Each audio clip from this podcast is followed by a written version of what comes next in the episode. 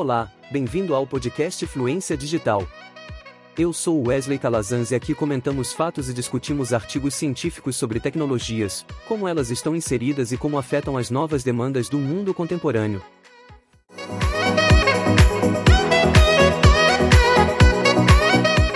O podcast de hoje foi produzido graças a Clipchamp, Foreign Affairs, Wikipedia, Choose Music. E a música tema é Bliss. Performance de Luke Berks.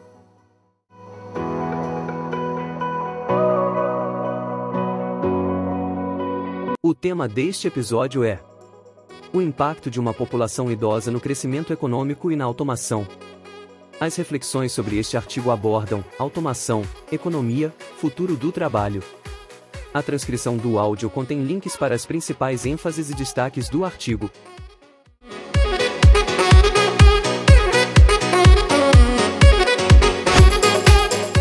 O mundo ficou preso em uma era de lento crescimento econômico na última década.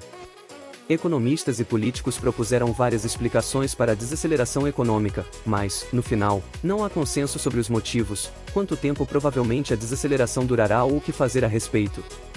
O crescimento econômico tem dois componentes principais. 1. Um, o crescimento da produtividade, e 2. O crescimento da mão de obra trabalhadora. Uma teoria potencial para o crescimento econômico estagnado é a demografia, a saber, o rápido declínio da população e da mão de obra trabalhadora em todo o mundo. A população do mundo atual é de 7,7 bilhões de pessoas. A ONU estima que a população global chegará a 9,8 bilhões, com uma taxa de crescimento de 0,5% em 2050, e atingirá o pico em 2100, com aproximadamente 11,2 bilhões de pessoas, com uma taxa de crescimento de 0,1%. Outras projeções estimam que a população crescerá mais lentamente, atingindo um pico de 9,4 bilhões em 2070 e depois diminuindo para cerca de 9 bilhões em 2100. Alguns projetam que, após atingir um pico de 9 bilhões, a população mundial voltará aos níveis atuais, em torno de 7 bilhões, até 2100. O Japão e alguns outros países já estão sofrendo declínios populacionais, Atualmente, a população dos Estados Unidos é de cerca de 330 milhões e está projetada para atingir 390 milhões em 2050 e 450 milhões em 2100.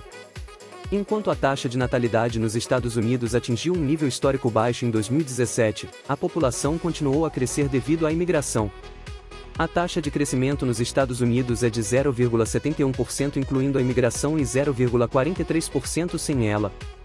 A mão de obra de trabalho global cresceu a uma média de 1,8% ao ano entre 1960 e 2005, mas desde então vem crescendo a apenas 1,1% ao ano. A força de trabalho ainda está crescendo em alguns países em desenvolvimento como Índia, Nigéria e Filipinas, mas já está encolhendo na China, Japão e Alemanha.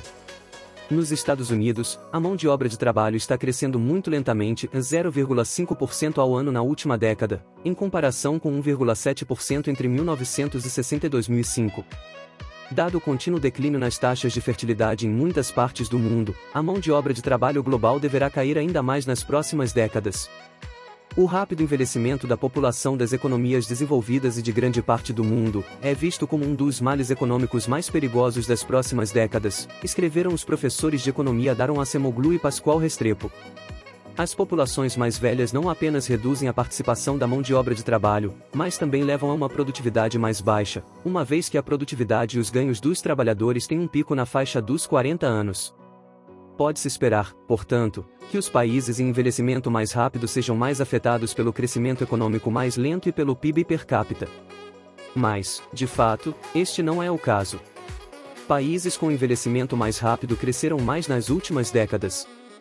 A falta de uma forte associação negativa entre mudanças na estrutura etária e mudanças no PIB per capita é surpreendente.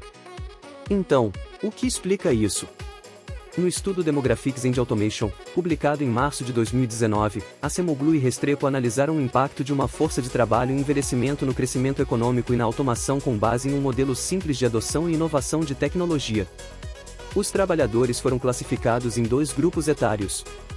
Meia-idade, entre 21 e 55 anos, e mais velhos, aqueles com 56 anos ou mais. Esses trabalhadores foram alocados em diferentes tarefas de diversos ramos industriais. O modelo supunha que os trabalhadores de meia idade tenham uma vantagem comparativa em tarefas de produção com orientação física, enquanto os trabalhadores mais velhos se especializam em serviços de não produção.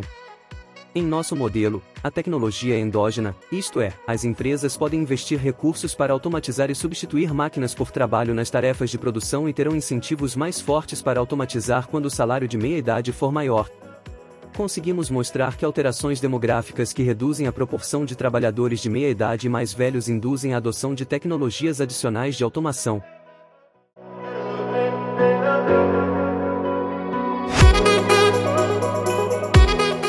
Vou resumir brevemente as principais descobertas e previsões do estudo. Primeiro, o modelo prevê que uma mão de obra de trabalho envelhecida leva a uma maior automação, especialmente em indústrias orientadas para a produção, que dependem mais de trabalhadores de meia idade cujas tarefas são mais passíveis de automação por robôs e tecnologias relacionadas. Uma análise de dados de várias fontes verifica essas previsões. Quanto mais rápido o envelhecimento da população de um país, maior o uso e o desenvolvimento de robôs industriais e automação para compensar a relativa escassez de trabalhadores de meia idade. Os países que experimentam um envelhecimento mais rápido, por exemplo Japão, Alemanha, Coreia do Sul, também são os que estão na vanguarda da adoção de robôs industriais.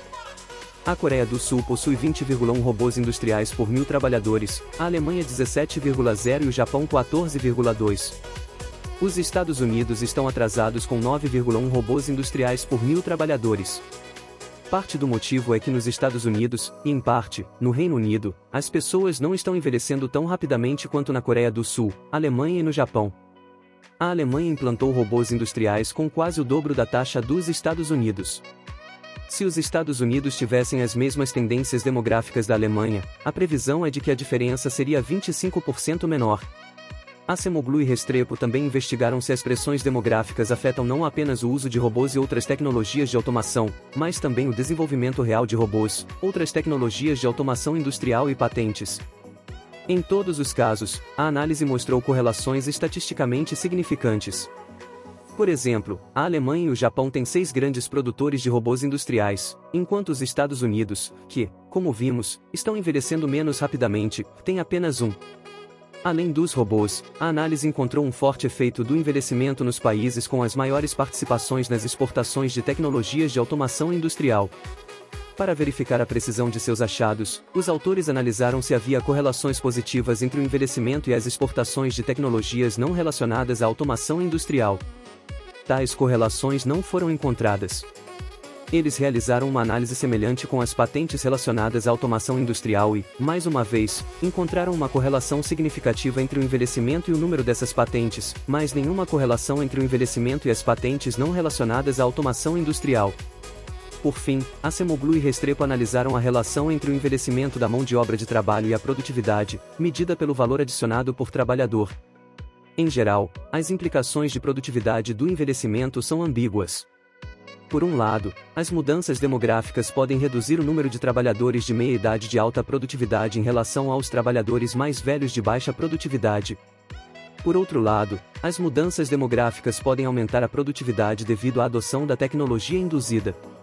Embora o principal efeito do envelhecimento sobre a produtividade seja ambíguo, na presença de mudanças demográficas, os setores com maiores oportunidades de automação estão experimentando um crescimento mais rápido de produtividade e maiores quedas na participação do trabalho em relação a outras indústrias.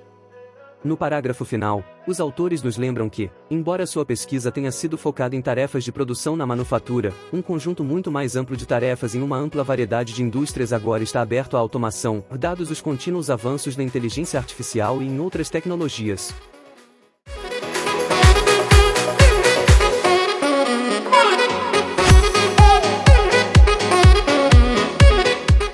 E eu concluo este episódio com os seguintes comentários.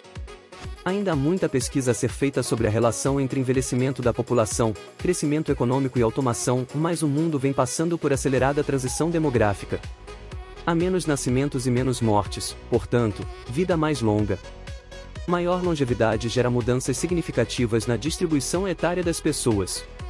Como o comportamento e as necessidades dos indivíduos variam com a idade, alterações na distribuição etária da população trarão mudanças econômicas e sociais. Essas mudanças ocorrem ao mesmo tempo e em sinergia com avanços rápidos e profundos que revolucionam a ciência e a tecnologia. A transformação digital provoca a rápida queda das barreiras, alterando de forma radical os métodos, os conceitos e as ferramentas de inovação. A mudança tecnológica está em evolução exponencial, remodelando as organizações e a sociedade, de forma nunca vista. A sociedade digital conecta pessoas e objetos e automatiza o trabalho humano. As intersecções entre demografia, tecnologia e trabalho suscitam debates e preocupações no âmbito de diversos setores econômicos. A economia será, portanto, cada vez mais baseada no conhecimento, sempre pressionada a incorporar inovações. Teremos que ser sábios para acolher as mudanças na sociedade e o crescimento exponencial da tecnologia como fontes de mudança positiva e de geração de valor para a humanidade. Teremos que ser hábeis para lidar com as incertezas. Questões difíceis vão nos desafiar o tempo todo. O futuro está sendo construído hoje. Talvez de forma dispersa, em muitos lugares. Mas, eventualmente, o conhecimento se aglutina e gera mudanças, inovações e respostas para perguntas difíceis. A curiosidade e o engenho humano são as forças motoras desse processo.